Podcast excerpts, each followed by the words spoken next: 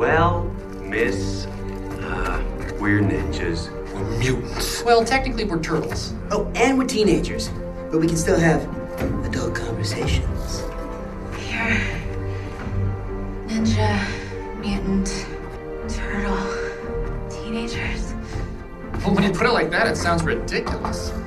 The latest Teenage Mutant Ninja Turtles movie is directed by Jonathan Liebesman, but the smell of producer Michael Bay permeates the stereotypical popcorn flick.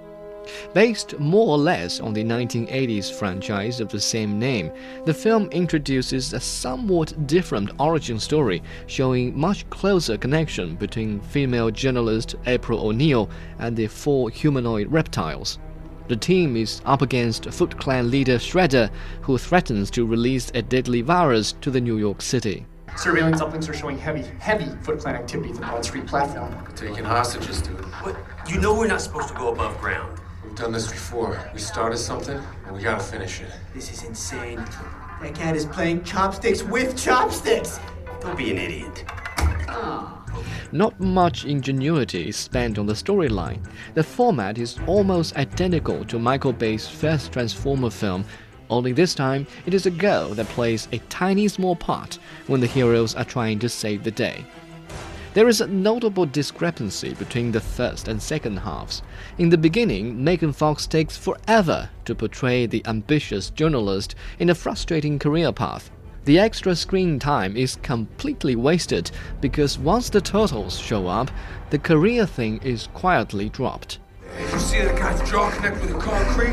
He'll be drinking out of a sippy cup for a month. Oh, that's what I'm talking about, brothers. Like shadows in the night, completely unseen.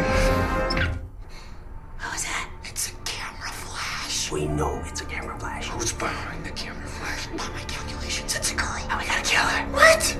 Perhaps this is just a conspiracy to delay the appearance of the turtles.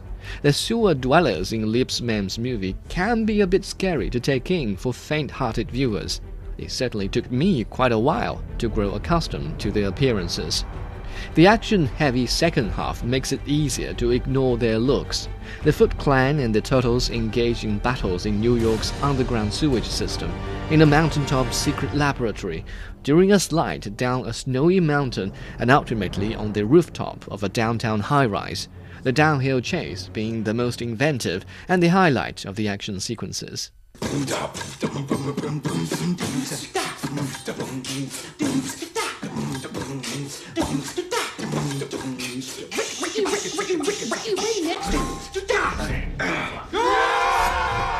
Despite the realistic rendering of the comic figures' images, the film shows a layer of cartoonish style from time to time, which helps evoke a sense of nostalgia, but also makes it hard to relate with the characters when they get hit.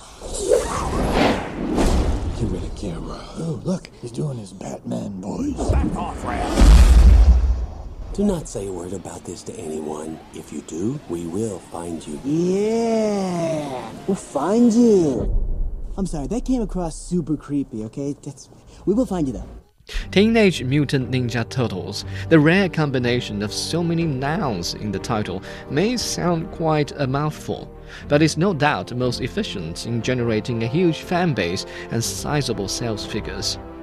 Teenagers may be fascinated by stories about mutants and ninjas, but it is the word teenage in the title that makes the franchise stand out. Liebesman's movie is characterized by the same juvenile level humor. The funny adolescent perspectives on pizza, rap, and popular TV shows and films are the saving grace of this tedious reboot.